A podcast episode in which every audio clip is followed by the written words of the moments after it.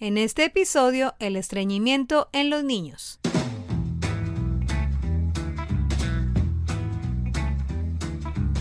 Bienvenidos a Doctor Rafita Radio.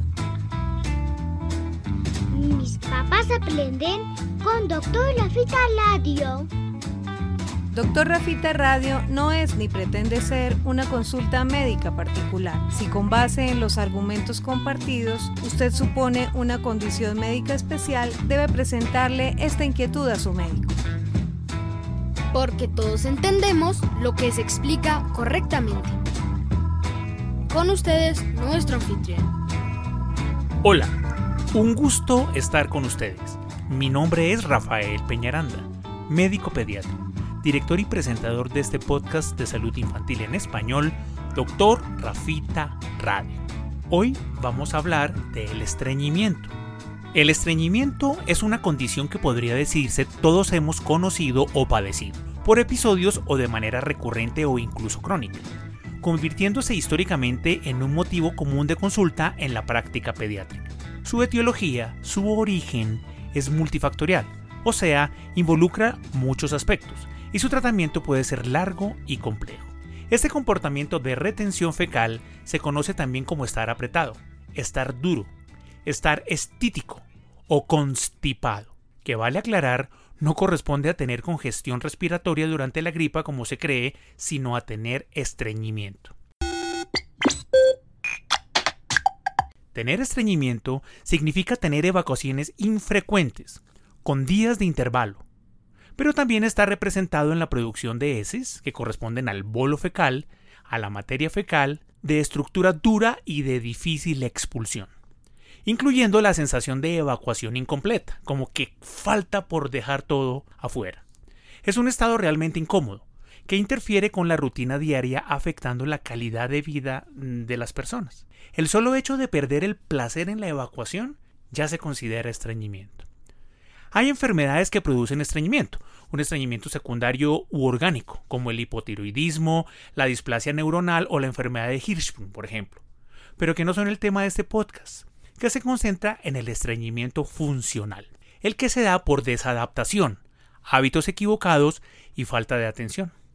Para los pediatras es llamativo cómo los padres se preocupan mucho de la dureza o la escasez de las deposiciones en los bebés y en los niños pequeños, pero cómo pierden el interés con el tiempo y se van acostumbrando a una falsa normalidad de la deposición, entendiéndolo como un comportamiento personal y justificándolo como un hábito de rasgo familiar porque padres, abuelos o hermanos también lo tienen. Retener materia fecal lleva al consecuente desecamiento, o sea, a un endurecimiento por deshidratación con el tiempo, produciendo un acúmulo sólido, grande, grueso y difícil de mover, con dolor al intentar evacuarlo. Esto lleva a la retención prolongada porque el niño se defiende abandonando los intentos de deposición por el dolor y lleva a guardar más. Con el tiempo, esto genera adaptaciones en el tamaño del colon y el recto, que estando en crecimiento aumentan su capacidad de contener, acostumbrándose a guardar mucha materia fecal sin molestia aparente, disminuyendo con el tiempo la sensibilidad en el reflejo de la defecación. Acumulan así cada vez más grandes cantidades que se hacen más difíciles de expulsar, creando el círculo que mantiene el estreñimiento en el tiempo y lo hace un problema crónico. Un alto porcentaje de pacientes con estreñimiento funcional presentan incontinencia fecal por retención, apareciendo el escape involuntario de las heces, con un manchado frecuente en la ropa interior de estos pacientes que ya habían logrado el control de esfínteres, o sea, que ya avisaban para ir al baño. Esto se debe a que la presencia de masas fecales duras, acumuladas en el recto, permiten que se deslice sobre su superficie atorada parte del líquido fecal que se produce naturalmente. Saliéndose por rebosamiento, se escurren porciones de materia fecal líquida ensuciando la ropa, sin que el paciente se dé cuenta. Esto trae llamados de atención y regaños por padres, cuidadores y maestros, a veces con insultos, quienes tratan de sucio y descuidado al niño, produciendo humillación, sin que el niño sea consciente de eso. Genera bullying de los compañeros porque hay olor. Se aíslan y trae traumas psicológicos. Incluso en ocasiones, este escurrimiento ha generado consultas por una falsa diarrea, porque se escapa materia fecal líquida.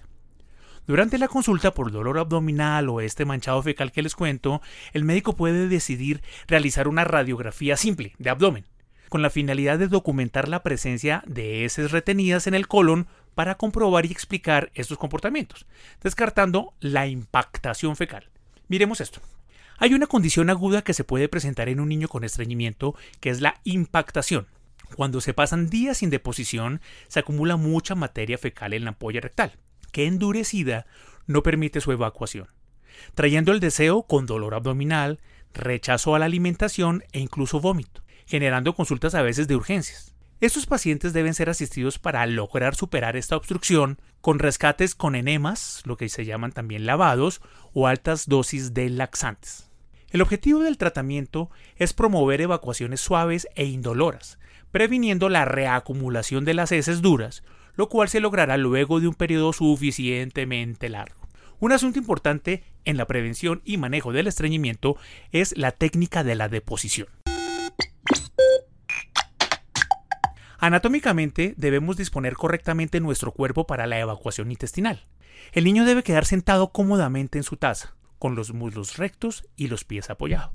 Quiero llamar la atención sobre estos errores. Cuando se está en plan de entrenamiento, se acostumbra a que el niño defeque en vasos, vacinillas o micas pequeñas que se colocan en el piso.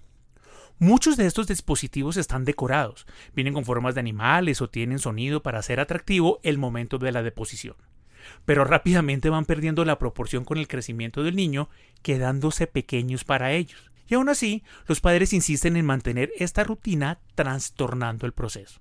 Y es que cuando el niño se queda pequeño el vaso, al sentarse, las rodillas están más altas que la cadera. Sentados así, estas se elevan casi hasta la altura de los hombros. El recto se acoda, o sea, hace un ángulo inadecuado y no se puede evacuar. Es una mala posición. Y, tanto, y tanta incomodidad sabotea el momento, apareciendo pues resistencia a la defecación e induciendo o aumentando el estreñimiento, con dolor. Es cuando deben pasar al sanitario. Cuando estos pacientes pueden sentarse en la taza del baño, de proporciones adultas habitualmente, se deben usar dispositivos para modificar el tamaño del orificio del inodoro, adaptándolo para el niño. Son comunes los aros de espuma, a los que se le denomina donas o bizcochos, pero ojo, se debe lograr que el niño apoye bien los pies sobre una caja, silla o butaco que le permita tener la posición correcta para pujar y evacuar, sentado con los muslos rectos. Si no es así, igualmente se estropea el momento apareciendo resistencia a la defecación y aumentando el estreñimiento. Para hablar de este asunto tenemos por llamada telefónica un importante invitado, quien como experto nos resolverá las dudas. Doctor Bienvenido a Doctor Rafita Radio. Hola, doctor Rafita. Muchas gracias por la invitación. Es para mí un placer estar aquí contigo y poder hablar de un tema como es el estreñimiento en los niños. Yo soy Hugo Leñelé, soy gastroenterólogo pediatra, medicina en la Universidad Militar e hice pediatría también en el Hospital Militar eh, Central y luego hice gastroenterología pediátrica en el Hospital de Niños Enfermos de París. Hace 23 años regresé de mi especialización y he trabajado con el Hospital Militar, el Hospital de la Policía, la Clínica Infantil con Subsidio. Fui docente de la Universidad Militar en el programa de pediatría y en el programa de gastroenterología pediátrica de la Universidad del Bosque. Actualmente ya estoy trabajando en mi unidad de gastroenterología pediátrica. Estás escuchando Doctor Rafita Radio. Eh, este es un motivo de consulta muy frecuente en general en la consulta de gastroenterología pediátrica, por lo cual es importante siempre abordar este tema. Cuando uno habla del estreñimiento, no habla de un único estreñimiento. Por eso hemos querido hacer precisión en el estreñimiento funcional, que es al que está dedicado este capítulo del podcast, em, dejando para un área un poquito más especial lo que llamamos el estreñimiento orgánico. Pero cuéntenos por favor qué diferencias hay entre ese estreñimiento funcional y el estreñimiento orgánico. El estreñimiento funcional es el más frecuente, se estima que es el 95% de los estreñimientos que se presentan en los niños. El estreñimiento funcional es aquel que no está relacionado a ninguna enfermedad de base, enfermedades ni en el intestino, ni en enfermedades metabólicas, ni a nivel endocrino, ni la tiroides, ningún problema orgánico o enfermedad que uno pueda encontrar. No obstante, existen unos criterios para poder establecer ese diagnóstico de estreñimiento funcional basado en esa historia clínica que podemos diferenciarlo del orgánico en el cual usualmente se encuentran algunos hallazgos al examen físico o incluso algunos signos de alarma. ¿Cuándo puede considerar uno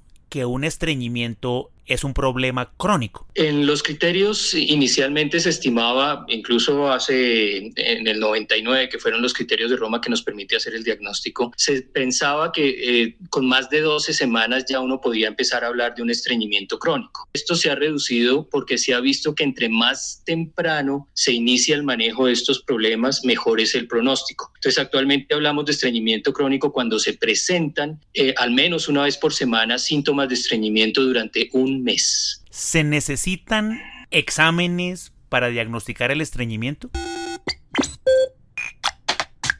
No, el estreñimiento funcional se diagnostica es por una muy buena historia clínica en el cual tenemos unos criterios ya preestablecidos y si se reúnen esos criterios, pues obviamente podemos establecer el diagnóstico y el examen físico, obviamente, en el cual tenemos que descartar que no haya normalidades anatómicas, que no haya ninguna alteración que nos permite realmente establecer desde el punto de vista clínico el diagnóstico del estreñimiento funcional. El estreñimiento que es frecuente, que es una condición común más ahora que hay mucho sedentarismo, los niños están muy quietos en esta época del año. ¿Tiene algún signo de alerta? ¿Hay algún signo de alarma alrededor del estreñimiento que el padre deba atender? Sí, Sí, hay, establecidos unos síntomas que uno puede eh, aclarar en la historia clínica, en el interrogatorio a los padres y al niño cuando ya es más grandecito que nos permite decir las cosas. La presencia de vómitos recurrentes, la presencia de, posiciones delgaditas que llamamos acintadas, muchas veces alternando con estos problemas de estreñimiento, la presencia de una distensión que no mejora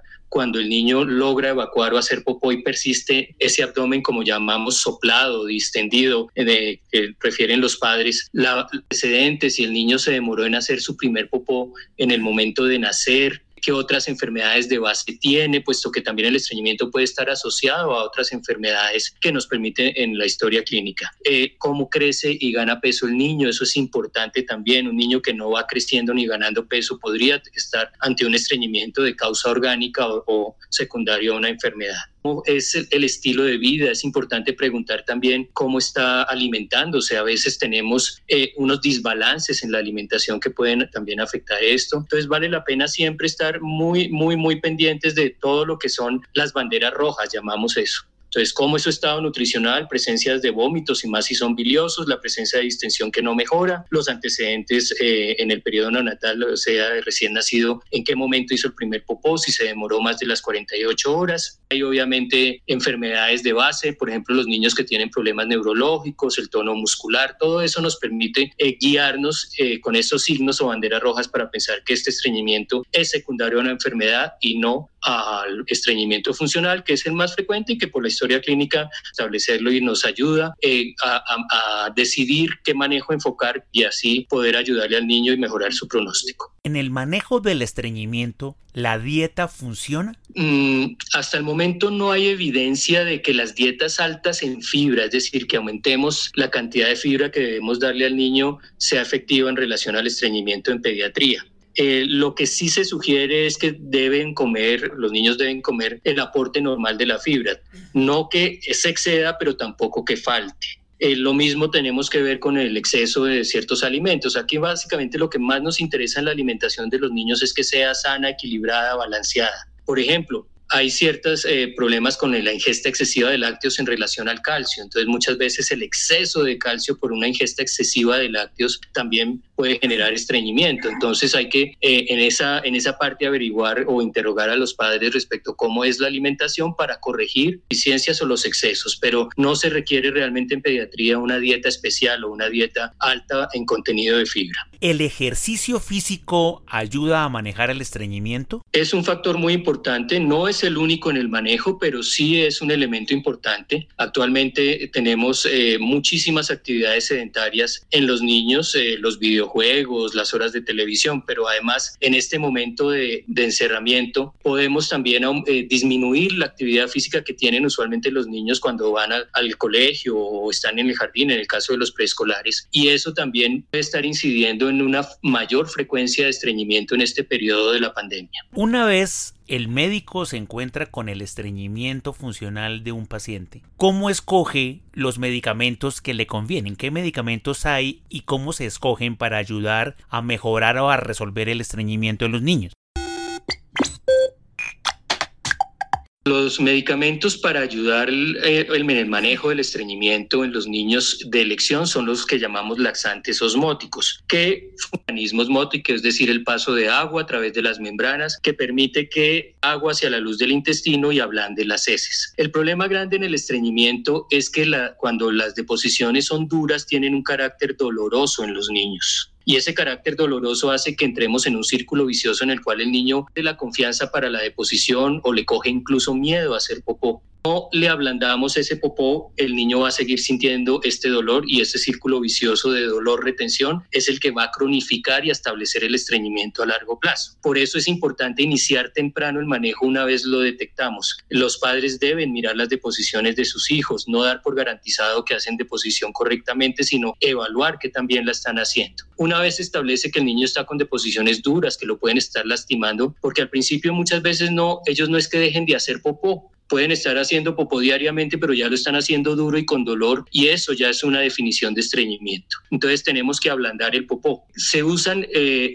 idealmente es el polietilenglicol 3350 sin electrolitos, el famoso PEG, Valax, bueno, hay diferentes marcas. Aquí lo importante es un objetivo de ablandar el popó, pero eso es solo una parte del manejo. La otra parte ah, es, además de pues corregir lo que hablamos de la alimentación, es hacer todo un proceso de reeducación de hábito. Usualmente el niño que coge conductas de retención se vuelve retenedor y pierde el hábito de la evacuación y se va acostumbrando a no hacer popó y sí a retenerlo. Vamos a explicarle a los padres también lo importante de acompañar el proceso con el medicamento de un proceso de reeducación, un proceso de reconocimientos positivos cuando logra evacuar, de hacer unas rutinas, de hacerlo sentar al baño idealmente después de las comidas, así no haga nada. Aquí se premia el esfuerzo, no el éxito. El hecho de que el niño se siente, así no haga, va creando el hábito. El ser humano todo lo va corrigiendo por rutinas y en este caso esas rutinas también van a ayudar siempre y cuando le garanticemos al niño una deposición blanda, suave, fácil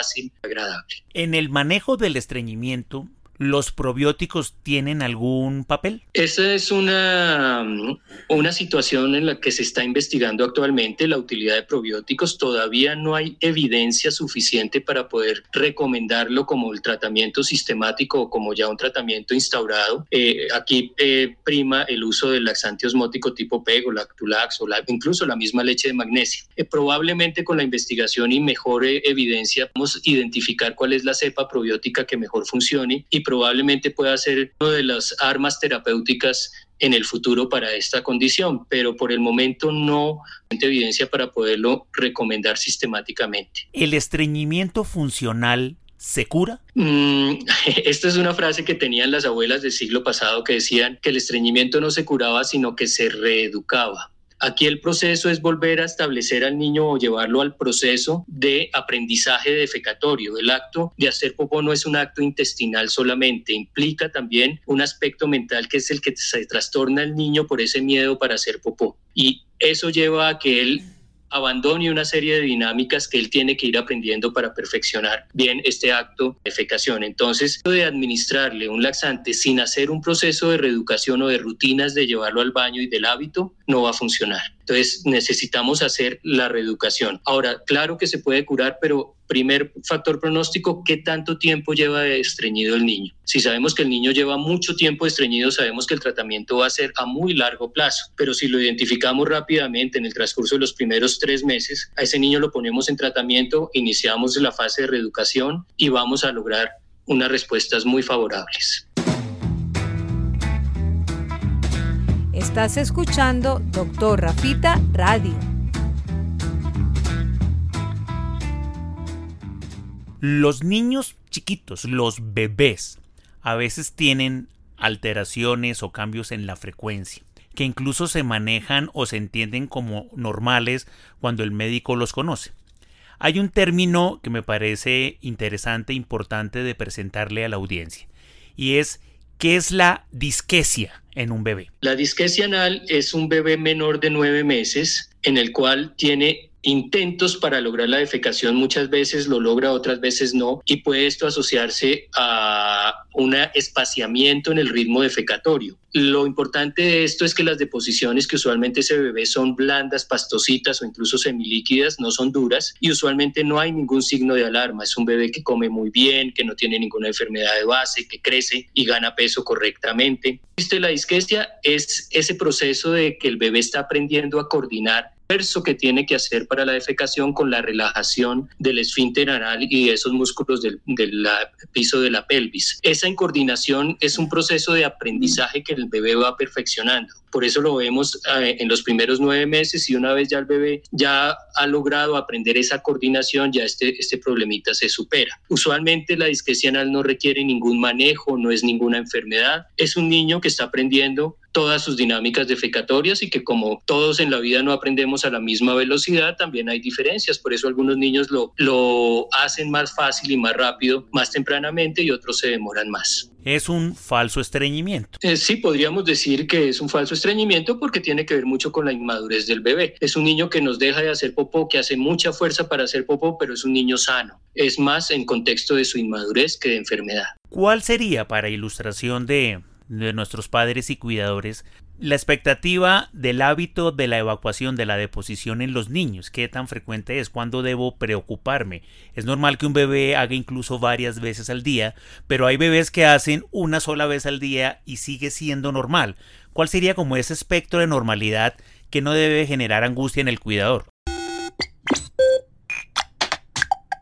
Ahí hay que entender es cómo está el bebé, cuáles son sus condiciones. Un bebé que se está alimentando bien, que está ganando peso bien, o sea que no tiene problemas en su apetito, que no hay signos de alarma como los que ya comentamos previamente. Puede que haga 10 veces en un día, pero si está comiendo bien y está ganando bien peso y está eh, con signos de bienestar, ese es su hábito. Y otros que pueden hacer poco hasta 7 días también en este contexto, como hablábamos de la disquesia, y ese en ese momento es su hábito. Entonces, más que mirar a veces la frecuencia defecatoria, es aprender a identificar los signos de alarma y aprender a identificar estar o el malestar que tiene mi bebé. Si mi bebé no está comiendo bien, vomita bilioso vomita con mucha frecuencia más de lo que es el simple reflujito que también lo hacen por inmadurez en esa edad. Eh, si mi bebé haciendo deposiciones con sangre, así incluso eh, esté haciendo deposiciones blanditas, es que no sean duras, que no lo esté fisurando. Eh, si mi bebé mm, permanece con una distensión importante a pesar de que logra evacuar, el crecimiento, como ya la dijo, es un signo para nosotros pediatras muy importante, es ver el peso y la talla y la progresión que tiene acuerdo a la edad de esta curva en el bebé. Si empezamos a mirar esos signos, esos signos son los que nos permiten realmente considerar si ese cambio en el hábito defecatorio se está asociando a un problema médico o si sencillamente ese cambio en el proceso del hábito defecatorio, sea porque es muy frecuente, sea porque es más esporádico o muy esporádico, es sencillamente por ese proceso madurativo del bebé y que se va a mejorar en la medida en que el bebé crece. Entonces aquí la clave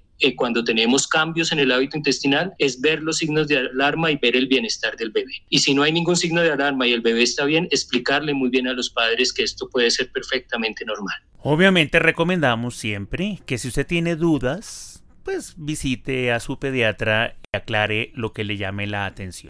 Para, para terminar, ¿cuándo debería ir un niño con estreñimiento al gastroenterólogo para su manejo o su tratamiento? El estreñimiento funcional es de manejo del pediatra de cabecera siempre es lo más importante. Él tiene que explicar, él tiene que establecer todo y en un muy buen diálogo y comprensión con los padres, eh, eh, plantear cuáles son los objetivos del manejo. Con un muy buen apego al manejo, que le inician muy bien su tratamiento y darle el popó, pero no va progresando, es un niño que amerita una valoración a pesar del buen apego. Si no hay buen apego, pues obviamente no vamos a tener buena respuesta y ahí más que remitirlo, lo que hay que hacer es corregir en lo que no hay apego en el manejo. El segundo aspecto es cuando hay signos de alarma que indiquen que puede haber una enfermedad de base.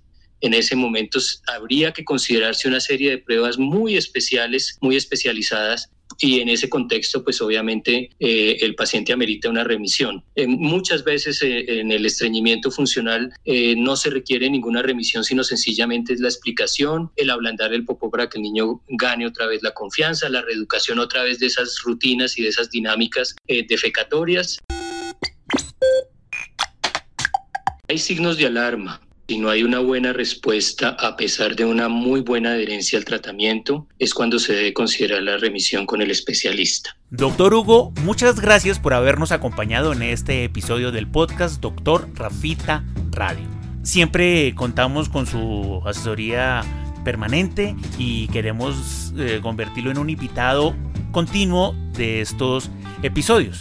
Ojalá podamos estar siempre conectados, eh, ayudando a padres y cuidadores con información de valor. Muchas gracias, doctor Rafita. Para mí ha sido un placer eh, esta invitación, sobre todo hablar de un tema que es tan relevante para la educación y crianza de nuestros hijos. Y quisiera despedirme dejándoles un consejo a los padres. El estreñimiento no se diagnostica ni en los consultorios de pediatría o de medicina general, ni en los de el gastroenterólogo pediatra. El, estreñimiento se identifica en casa. Es importante como padres que estemos ocasionalmente revisando las características de la deposición y cómo nuestro hijo o hija hacen este proceso. Muchas gracias y espero haber sido de mucha ayuda.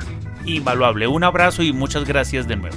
En el próximo episodio de Doctor Rafita Radio, les compartiré mi experiencia superando una neumonía por COVID-19, un momento de mi vida bastante duro y reflexivo, con miedo por la incertidumbre de sufrir una enfermedad potencialmente fatal, que me lastimó mucho, rediseñando mi manera de ver la medicina y la vida misma como paciente en la pandemia.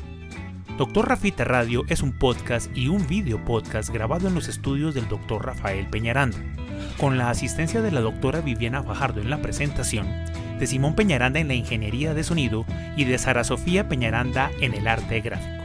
Recuerden que tenemos información en Facebook, Instagram y Twitter como Dr. Rafita y en LinkedIn como Rafael Peñaranda Suárez pueden visitar www.doctorrafita.com para encontrar todos los episodios del podcast, el material del canal de YouTube, los servicios y la conexión con todas nuestras redes sociales. La producción de este programa agradece permanentemente la asesoría del doctor Jorge Enrique Zamora en Colombia y del doctor José David Gámez en los Estados Unidos de América. Un abrazo para todos y nos encontramos en la próxima transmisión de este su podcast.